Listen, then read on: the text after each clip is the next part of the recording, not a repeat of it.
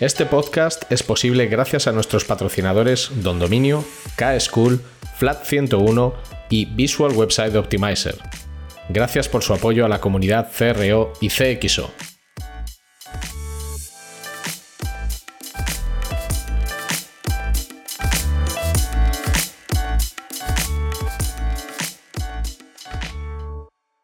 Mi nombre es Ricardo Tallar y estás escuchando CRO Café en español, el podcast de referencia en CRO y CXO, donde hablamos con profesionales digitales de todos los rincones del planeta sobre nuestro trabajo, con el objetivo de compartir, entretener y aprender.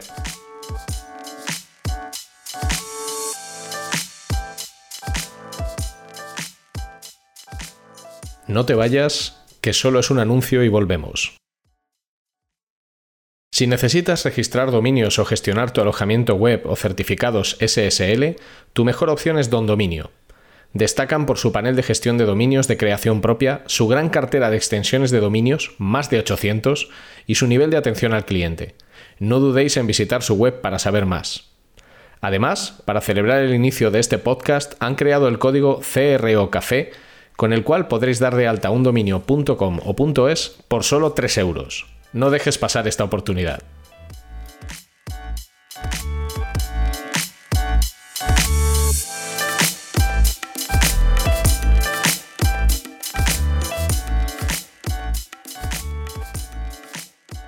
Bienvenidos a este episodio bonus de Cerreo Café en español. Un episodio bonus no, no, es un episodio estándar, no es un episodio en el que vayamos a entrevistar a nadie durante mucho tiempo. Es un episodio enfocado a hablar de un tema, de un tema en concreto, de un tema específico, y hacerlo durante 10, 15 minutos más o menos. Esa es la idea. ¿Vale? Eh, y espero que te sirva y te sea. Y espero que te sirva y que te sea útil. En este episodio en concreto vamos a hablar de las áreas de conocimiento que es necesario tener cuando hablamos de CRO o de CXO. Recordemos que CRO son las siglas de Conversion Rate Optimization, optimización del ratio de conversión, y CXO son las siglas de Customer Experience Optimization, eh, optimización de la experiencia eh, del cliente. ¿Qué necesitamos saber para ser buenos profesionales en el área de CRO o en el área de CXO? En CRO, en realidad, de lo que hablamos pues es de mejorar la eficiencia de un producto o de un servicio digital. Y básicamente lo conseguimos localizando ineficiencias y planteando potenciales mejoras en base a esas ineficiencias u oportunidades que hemos detectado. A partir de ahí, lo que se suele hacer es formular una hipótesis o varias hipótesis que explican las ineficiencias que hemos localizado y que a la vez eh, te permiten predecir qué es lo que va a suceder si se corrigen esas ineficiencias. Llegados a ese punto, lo que hacemos suele ser diseñar acciones correctoras que generalmente suelen ser un test AB, un test multivariante, cualquier otro tipo de test o experimento. Esos test o experimentos sirven para demostrar la idoneidad de una acción en un marco concreto, en un momento temporal concreto, y para demostrar eh, que tu hipótesis era correcta o no.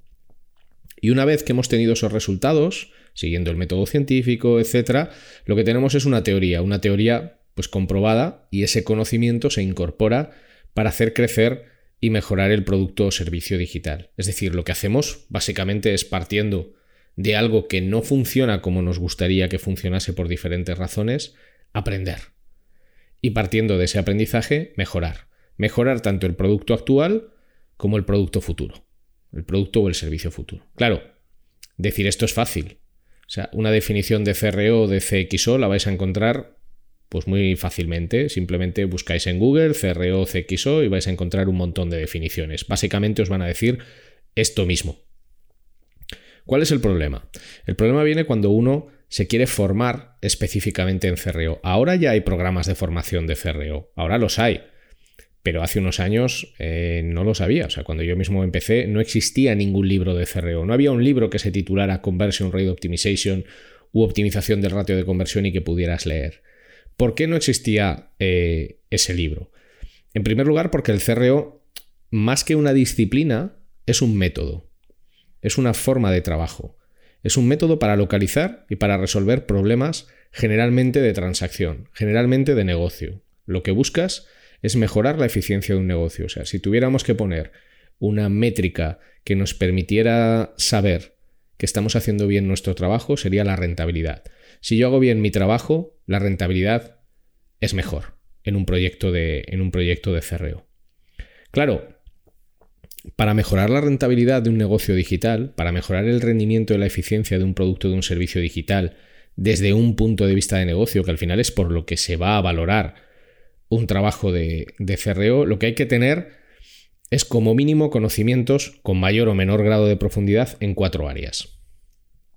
Y esto no está en ningún libro, o sea, esto es una conclusión después de muchos años de trabajar de cuáles son las cuatro áreas principales que intervienen en CRO y en las que nos interesa tener conocimientos, pues cuanto más amplios, mejor. En primer lugar, la capa de negocio. Es muy difícil que alguien mejore algo en un negocio digital o no digital, pero en este caso, como hablamos de algo digital, es muy difícil que alguien mejore algo en un negocio digital si no entiende ese negocio. Si no comprende el modelo de negocio en el que está trabajando y si no tiene información de cómo funciona ese negocio. ¿Dónde está la rentabilidad en ese negocio? ¿Cuáles son los productos o los servicios que funcionan mejor? ¿Cuáles son los que más se venden? ¿Cuáles son aquellos en los que nuestros clientes están más satisfechos y por qué? Y también las preguntas contrarias, ¿cuáles son los que no funcionan? ¿Y cómo funciona el negocio? ¿Dónde están los márgenes? ¿Cómo se generan los ingresos? ¿Dónde están los gastos? Al final hay que entender y hay que comprender el máximo número posible de palancas de negocio para saber dónde nos estamos metiendo. Porque si creemos o queremos creer que vamos a conseguir mejorar un negocio cambiando los colores de unos botones, moviendo un CTA o tocando dos cositas, pues vais a ver que esto no va a suceder. O sea, la calidad del producto, la calidad del servicio y todo lo que rodea a un modelo de negocio, que a veces es híbrido porque hay tiendas físicas y a la vez hay un e-commerce o hay un activo digital, Comprender todo esto es fundamental. O sea, es inviable hacer un proyecto de CRO digno, ojo a la palabra digno, es inviable hacer un proyecto de CRO digno si no conoces el modelo de negocio sobre el que estás trabajando.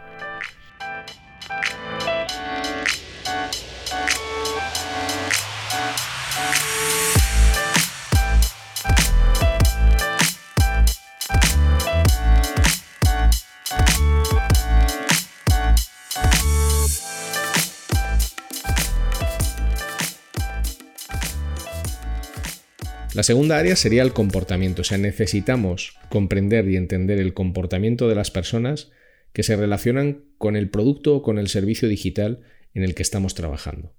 Y cuando hablamos de comportamiento, hablamos de UX y de UI, de experiencia de usuario, de diseño de interfaces.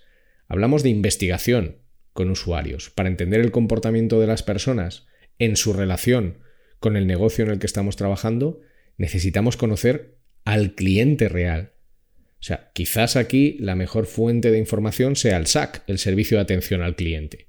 Pero necesitamos saber cómo realmente las personas se están comportando con nuestro, eh, con nuestro producto, con nuestro servicio. Hay que, hay que, conocer y hay que entender también toda la capa de, behavioral economics, lo que ahora se llama economía conductual. Cómo tomamos las decisiones de compra las personas, cómo tomamos las decisiones a la hora de escoger cualquier producto o cualquier servicio que tenemos que consumir. ¿En qué nos basamos y cuál es ese ciclo de decisión? Por supuesto hay que entender el tráfico. O sea, el tráfico es comportamiento. Cuando alguien llega procedente de un anuncio de Google o de un anuncio en social media, pues generalmente tendrá intenciones diferentes que si lo hace a través de un mail. Si lo hace a través de un mail, pues es alguien que ya nos conoce, es alguien que conoce la marca, incluso es fácil que sea alguien que es cliente. Y necesitamos entender, al igual que en los modelos de negocio, de datos. Muchas veces los datos cuantitativos y cualitativos que nos proporcionan las herramientas de analítica digital, del tipo que sean, nos ayudan a entender el rendimiento de negocio y nos ayudan a entender el comportamiento de nuestros clientes. Y es algo que necesitamos saber. ¿Cuál es la tercera pata? La tecnología. O sea, al final tenemos que entender que estamos trabajando en un ecosistema tecnológico. Y nos guste o no nos guste, la tecnología es crucial. Tienes que saber qué es un SPA, un Single Page Application, qué es un framework de desarrollo, qué es Django, qué es Python. No digo que haya que ser un experto ni muchísimo menos en todos los lenguajes de programación habidos y por haber, pues entonces, bueno, seríamos unos superdotados, estaríamos en un trono de oro y no necesitaríamos hacer eh, nada más. Porque nuestra inmensa capacidad intelectual, pues haría que supiéramos de todo. Pero por lo menos hay que entender la complejidad de los entornos tecnológicos en los que muchos proyectos se desenvuelven. Es como hacer una valoración de una web hipercompleja pensando que es un WordPress eh, de los que podemos montar cualquiera haciendo clic en un botón. Pues hombre, esto no es así. Hay que entender la tecnología que hay detrás de los proyectos o al menos rodearte de personas que entiendan esa tecnología y que te la puedan explicar. Yo mismo siempre digo, bueno, explícamelo con plastilina porque necesito entenderlo de una forma accesible. Pero es importante entender la tecnología porque la tecnología delimita en muchas ocasiones las posibilidades de lo que vamos y de lo que no vamos a poder hacer en un proyecto. A la hora de integrar herramientas, herramientas de testing, por ejemplo, están muy vinculadas a la tecnología que emplee un sitio web o que emplee una app. Y es necesario conocerlo, igual que es necesario conocer las tendencias tecnológicas que hay. Tienes que saber hoy, por ejemplo, tienes que saber hoy pues que ya vamos hacia un mundo, aparentemente vamos hacia un mundo sin cookies. ¿En qué va a afectar esto a los proyectos en los que trabajamos? Hay que empezar a pensar en ese rol. Y la última parte, eh, la última capa, la última área de conocimiento sería la creatividad. Yo recuerdo en una ocasión que, Mar Fernández me dijo, eh, el CRO es una disciplina técnico-creativa. Y tiene toda la razón, es una disciplina técnico-creativa. Hay una parte técnica, la analítica digital, eh, todo lo que tiene que ver con metodologías, todo lo que tiene que ver con la forma de ejecutar cosas. Eso es eminentemente técnico. Pero es que también es creativo, porque cuando tú encuentras un problema, nadie te va a dar garantías de que las soluciones que plantees vayan a funcionar. Nadie. Nunca. y como nadie te da garantías, lo que estás haciendo es crear una posible solución que puede funcionar o no. Y hay que ser creativo. Hay que ser creativo para diseñar soluciones. Hay que ser creativo para generar ideas. Y hay que ser creativo para que los planteamientos que tú pongas encima de la mesa para solucionar un problema tengan posibilidades de, de funcionar. O vamos a hacer lo mismo que hice en otros tres proyectos anteriores o lo mismo que he visto que ha hecho la competencia, pero que no sé si me ha funcionado. Hay que tener cierto grado de, de, creatividad. Estas serían las cuatro grandes áreas en las que hay que tener conocimientos. Negocio, comportamiento, tecnología y creatividad. Estas cuatro áreas. Cuanto más profundos sean los conocimientos que tengas en negocio, comportamiento, tecnología y creatividad, mayor capacidad de análisis vas a tener, además de análisis holístico, de análisis integral. No hablamos de análisis de mirar un reporting de datos o de mirar una hoja Excel, que es muy válido y está muy bien. Hablamos de un análisis integral, de por qué algo puede estar fallando. Cuanto más conocimientos tengas en cualquiera de estas cuatro áreas, más capacidad de análisis vas a tener. Cuanta más capacidad de análisis tengas, más capacidad de obtener información, Cuanta más información tengas, más herramientas tienes para proponer cosas, para proponer posibles soluciones, que luego tendrás que comprobar en un formato de test, en un formato de experimento, usando el método que sea. Al final, lo que hay que entender siempre que hablamos de, mejora de conversión, o de CXO, o de CRO, o de resolver problemas en ecosistemas digitales, es que al final resolver un problema bajo un único prisma o bajo una única visión es muy complejo. Es muy raro poder resolver un problema con una sola persona, porque es un conocimiento muy limitante, es el conocimiento de una sola persona. Aunque una sola persona sepa muchísimo de mucho, es preferible que haya equipos con varias personas, que sean heterogéneos. Hay que tener una visión amplia, que nos permita entender cómo los elementos que forman un negocio digital se relacionan entre sí. Haciendo un símil, haciendo una analogía, Tú le podrías dar a ocho personas los mismos ingredientes de cocina. Le podrías dar los mismos ingredientes y esas ocho personas harían recetas muy distintas, pero tienen los mismos ingredientes. Lo que nosotros tenemos que hacer en CRO y en CXO es entender cómo los ingredientes funcionan juntos, en qué medida debe ser empleado cada uno, en qué medida pesa cada uno de ellos. Y por eso es importante tener conocimientos en estas cuatro grandes áreas. Por supuesto, el nivel de profundidad es enorme. O sea, tú podrías estar toda la vida estudiando solo una de esas cuatro áreas. Solo una de esas cuatro áreas. Tampoco es necesario extenderse hasta el infinito en el conocimiento de esas cuatro áreas.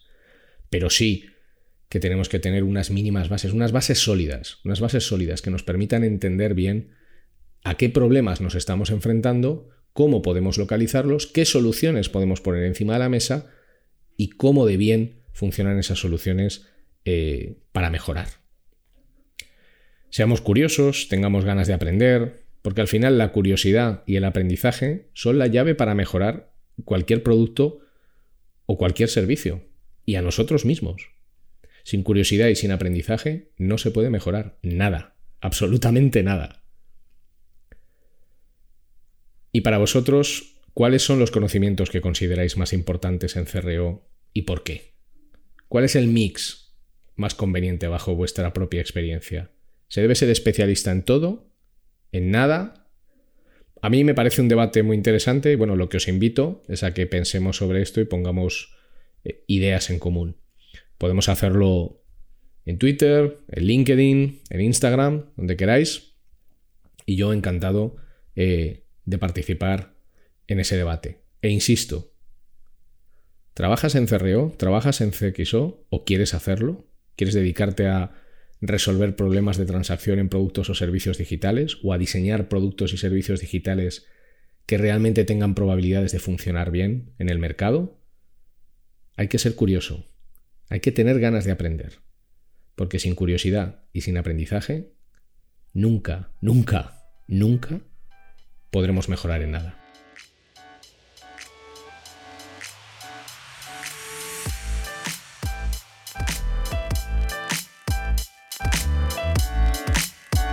Ahora viene un poco de publicidad. Es solo un poco y la necesitamos para seguir haciendo el podcast.